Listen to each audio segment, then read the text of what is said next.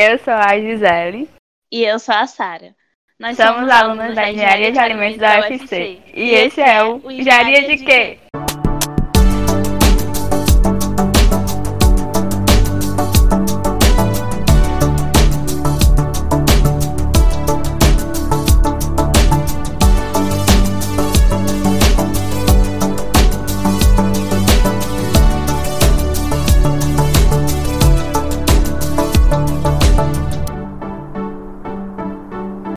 No episódio de hoje nós vamos falar sobre um assunto muito interessante: as fontes emergentes de proteínas alimentares.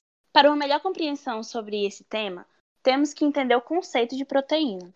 As proteínas são nutrientes que têm função estrutural, imunológica, energética e são essenciais para o nosso organismo. Elas são compostas por 20 aminoácidos, os quais podem resultar em mais de 200 mil combinações. Desses 20 aminoácidos, nosso organismo é capaz de produzir apenas 11, e os que o nosso corpo não consegue produzir os nove que nosso corpo não consegue produzir são chamados de aminoácidos essenciais. E como não podem ser sintetizados pelo corpo humano, temos que consegui-lo por meio de alimentos. Alguns exemplos são a histinina, isoleucina, leucina, lisina e valina. Em nossa pesquisa, vimos que o médico Javier Hernandes, da Academia Espanhola de Nutrição Humana e Dietética, explica que é importante obtê-los de forma simultânea o que é uma dificuldade, porque alguns alimentos, quando consumidos individualmente, não possuem todos os aminoácidos essenciais em quantia suficiente.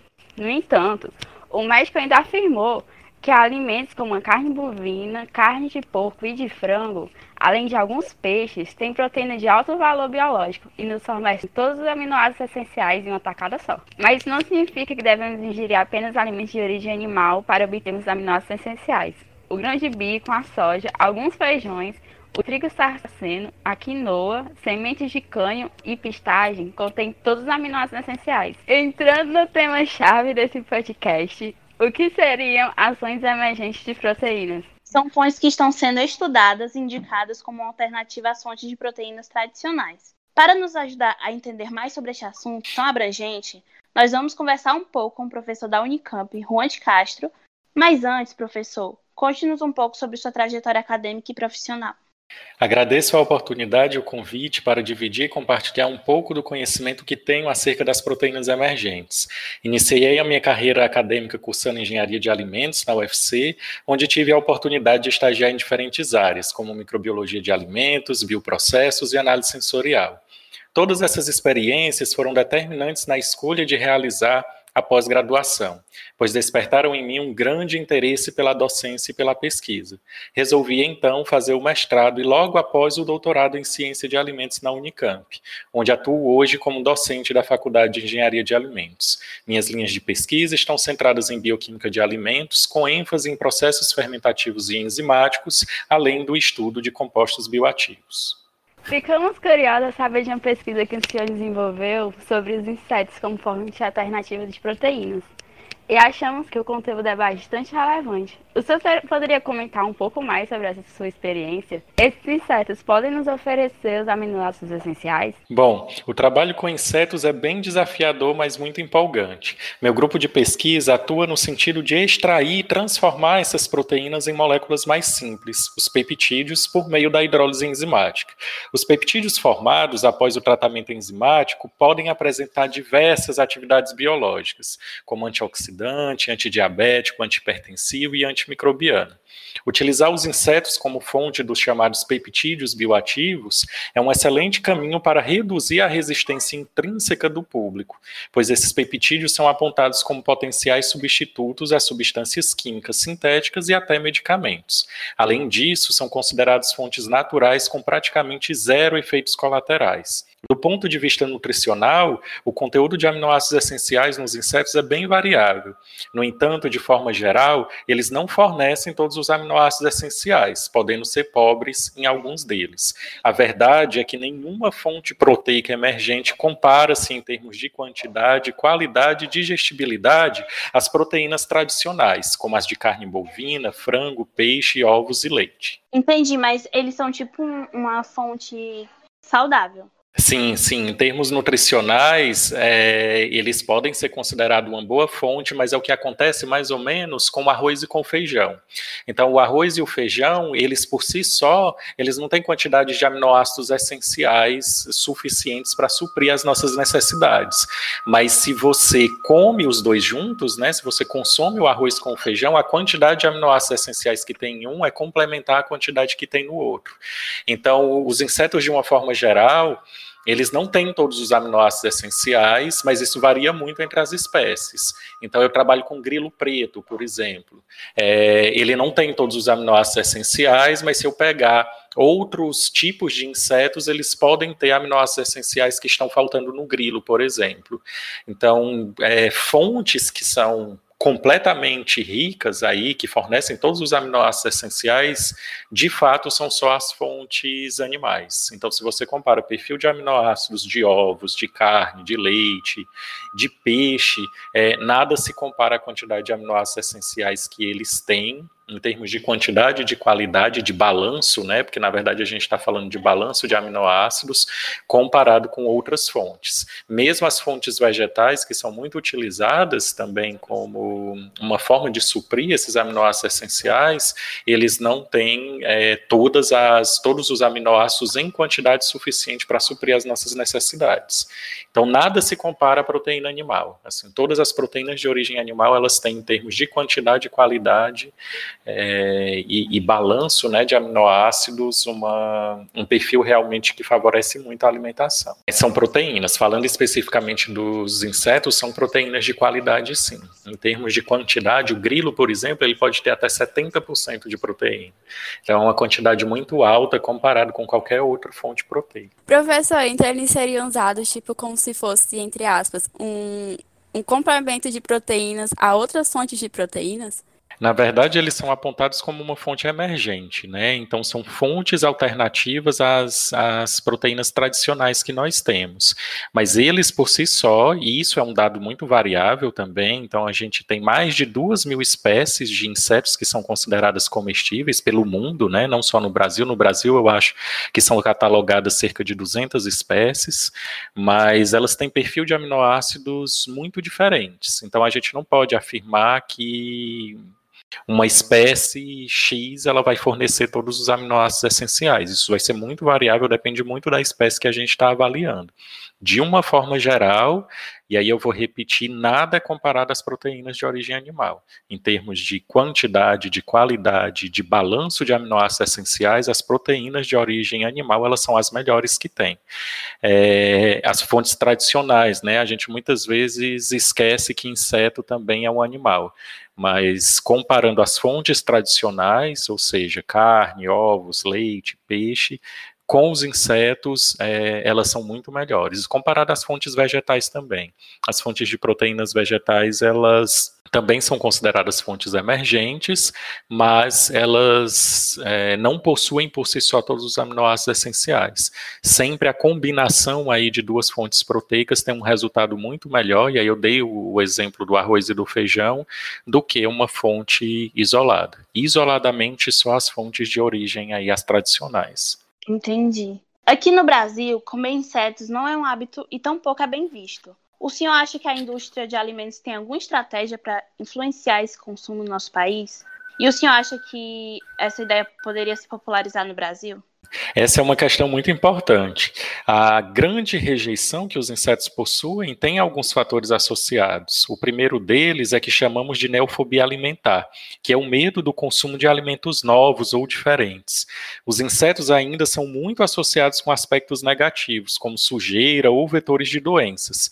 Nesse sentido, informação é uma das grandes formas de reduzir a resistência ao consumo desses insetos divulgar os estudos, mostrar as projeções para a produção de alimentos nos próximos anos, em função do grande crescimento populacional, relacionar esses dados com a necessidade de reduzir os impactos ambientais da produção de alimentos nos sistemas produtivos atuais, entre outros. Ou seja, informação é tudo.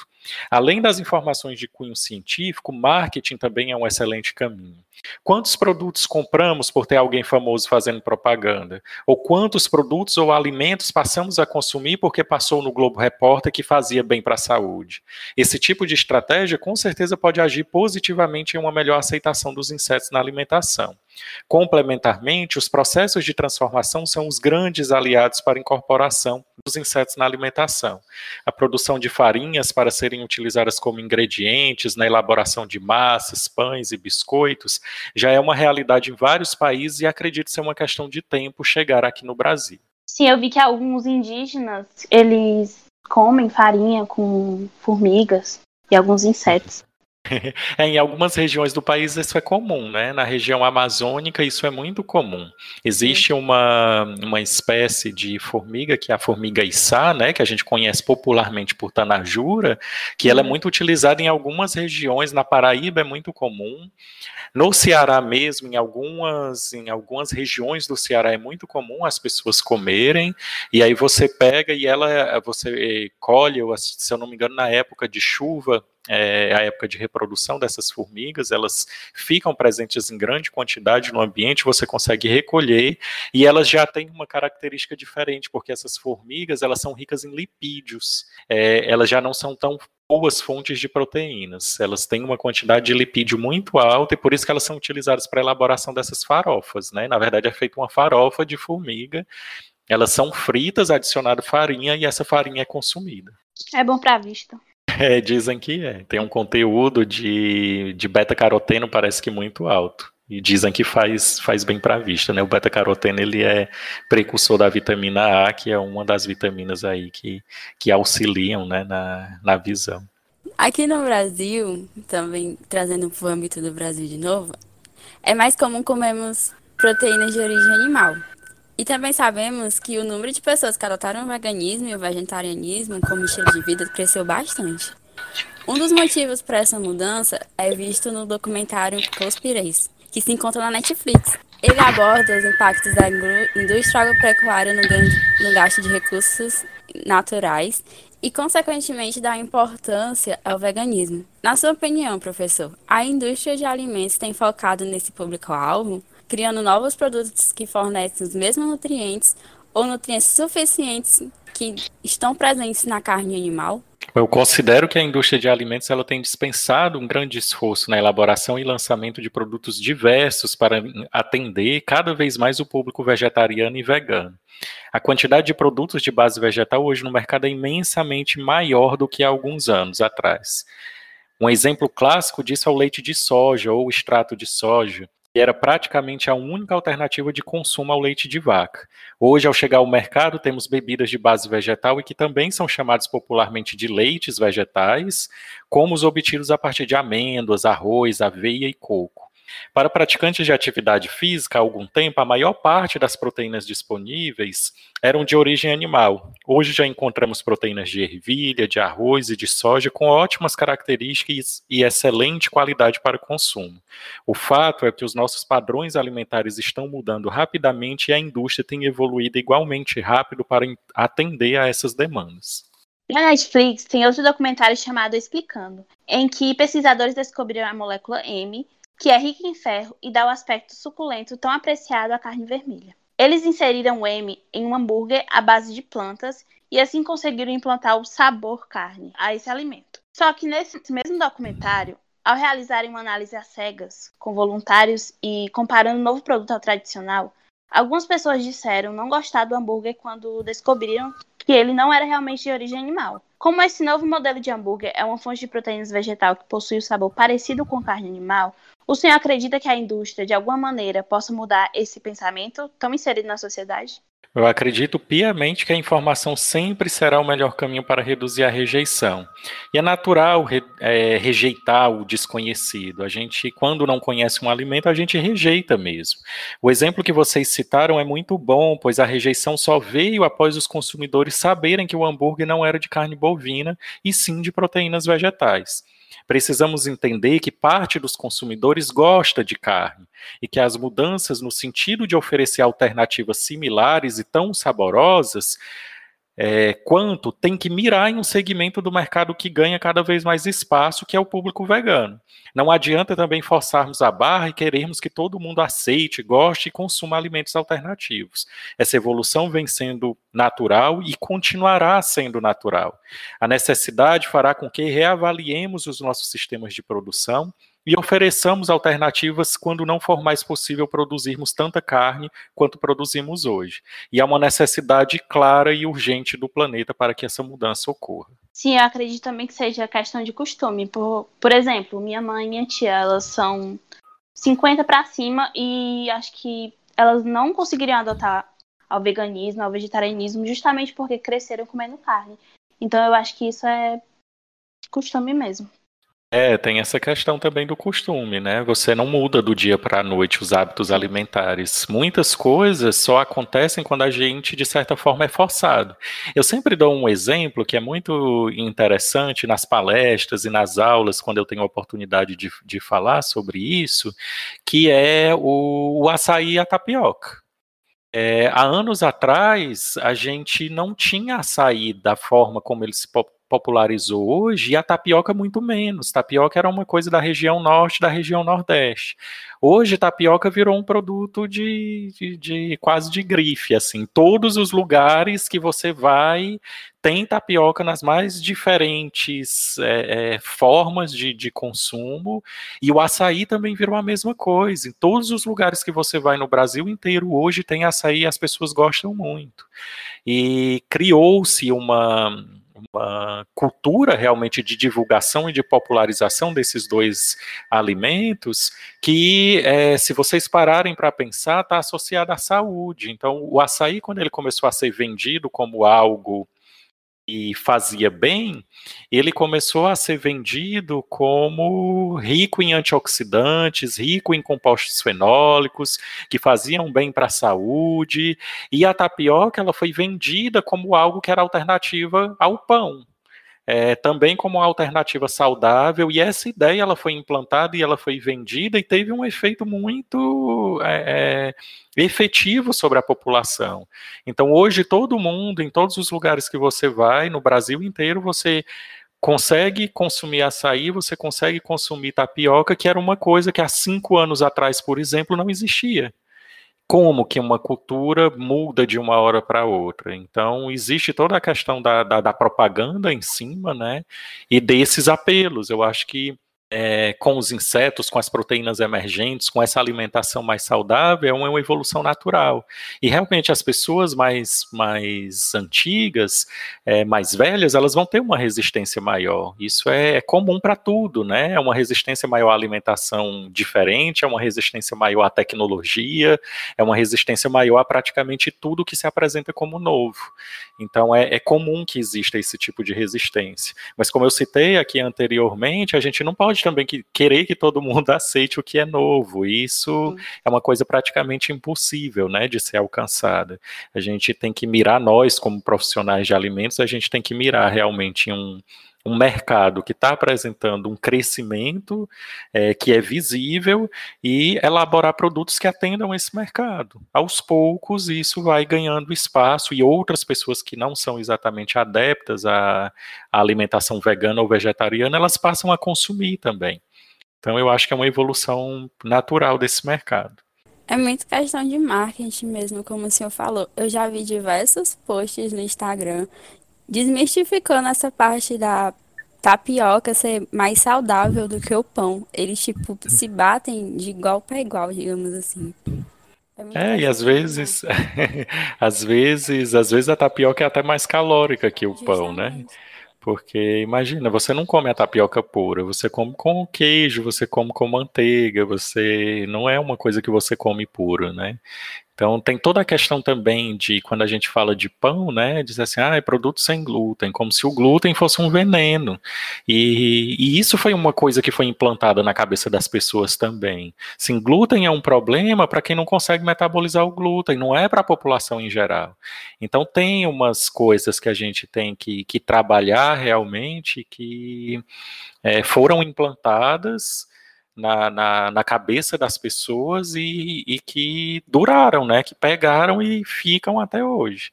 Então a gente tem que ir trabalhando essas informações e sempre tomar muito cuidado com essas informações, porque nada é uma verdade absoluta. A gente tem que sempre ter um discurso mais no sentido de, de apaziguar e de não ser extremista nas colocações que a gente faz, do que mesmo dizer, ah, eu vou defender aqui o pão, porque para mim pão é muito melhor do que tapioca, ou a tapioca é muito melhor do que o pão, ou eu vou dizer que todo mundo coma inseto, porque inseto é muito melhor do que a carne. A gente não pode ser extremista. Nada do que é extremista é bom no final, né? Então a gente tem que ter um discurso discurso, na verdade, que ele seja coerente, mas que ele mostre os pontos positivos e negativos da, do que está sendo proposto. Então, os insetos, por exemplo, voltando ao assunto inicial da nossa conversa, os insetos, por exemplo, eu não posso vender os insetos como sendo a salvação do mundo. Eles não são a salvação. Eles são uma alternativa a, uma, a um problema que a gente vai enfrentar num futuro muito próximo, que é o fornecimento de alimentos em quantidade, o fornecimento de de proteínas de qualidade em quantidade e o grande crescimento populacional, e o esgotamento de recursos naturais. Então, a gente tem uma série de coisas por trás disso, mas não é a salvação do mundo. Tá? Então, a gente tem que ter sempre esse, esse discurso é, é, voltado para algo que seja coerente, algo que seja um meio termo, que nem seja totalmente perfeito, mas também que não seja totalmente negativo. Mediante todas essas questões levantadas sobre as fontes emergentes, o senhor acredita que é viável para a indústria a produção delas? Não é só possível, como já é uma realidade, né? Então, ao longo da nossa conversa, foram apresentados vários exemplos, e eu acho que a tendência da indústria a partir de agora é aperfeiçoar os processos e estudar outras fontes para ampliar o, o, o oferecimento dessas proteínas. Ah, hoje em dia já é uma realidade. Afirmo com toda certeza para vocês que é uma realidade que a indústria ela já está investindo em ampliar é, essas, essas possibilidades. Para finalizar, o senhor conhece ou ficou sabendo de algum projeto ou pesquisa envolvendo o desenvolvimento de uma nova fonte de proteína alimentar? Existe algo muito curioso sendo explorado por uma startup nos Estados Unidos. A ideia da empresa que já está sendo executada é a produção de uma bebida semelhante ao leite de vaca com todas as suas proteínas, cor, sabor, textura, mas obtida por processo fermentativo utilizando leveduras.